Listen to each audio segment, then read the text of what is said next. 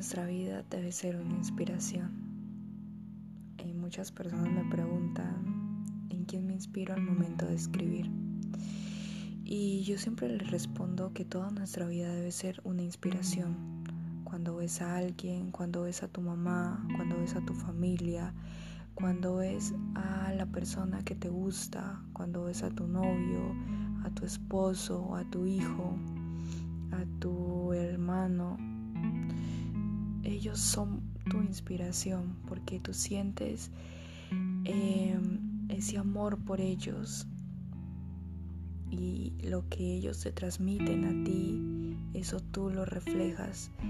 Entonces hay momentos que en nuestra vida nos sentimos solos, sentimos que no nos valoran o que no somos importantes y decidimos escribir cosas que a la larga son destructivas para nosotros mismos, cosas negativas referente a esa persona que no queremos y lo que eso hace es que nos cause más enojo hacia esa persona y nos llene de energías negativas y eso no es lo que queremos.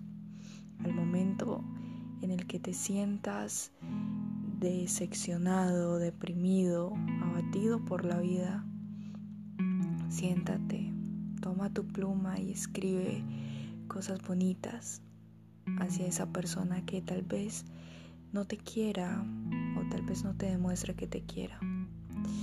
Porque yo sé que como a mí y a todos ustedes nos ha pasado que estamos profundamente enamorados de alguien y esa persona no nos pone cuidado, no nos pone atención y estamos ahí como esperando si algún día nos pone atención.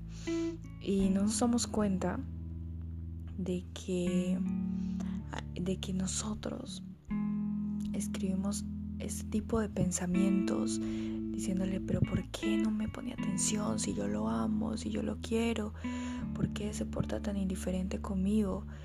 Pero cuando tú te sientas y comienzas a escribir cosas, comienzas a escribir cómo te sientes, cuando piensas en él, cuando hablas sobre él,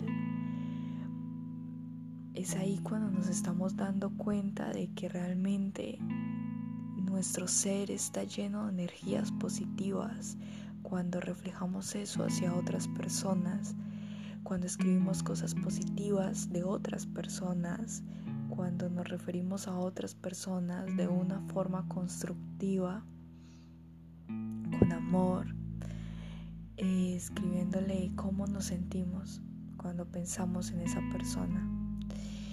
Y puede que ese chico o esa chica no nos ponga cuidado, pero cuando nosotros escribimos cómo nos sentimos, cuando lo vemos, cuando escuchamos su voz, cuando pensamos en él, lo que estamos haciendo es alimentando nuestro espíritu, nutriendo nuestro espíritu de amor, de positivismo.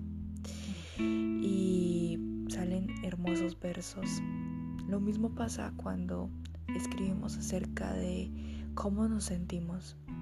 Por ejemplo, eh, hoy me sentía triste, mm, me sentía enojada porque mi mamá mm, no habló bien de mí o porque mi amiga se juntó con otras amigas y no me dirigió la palabra hoy.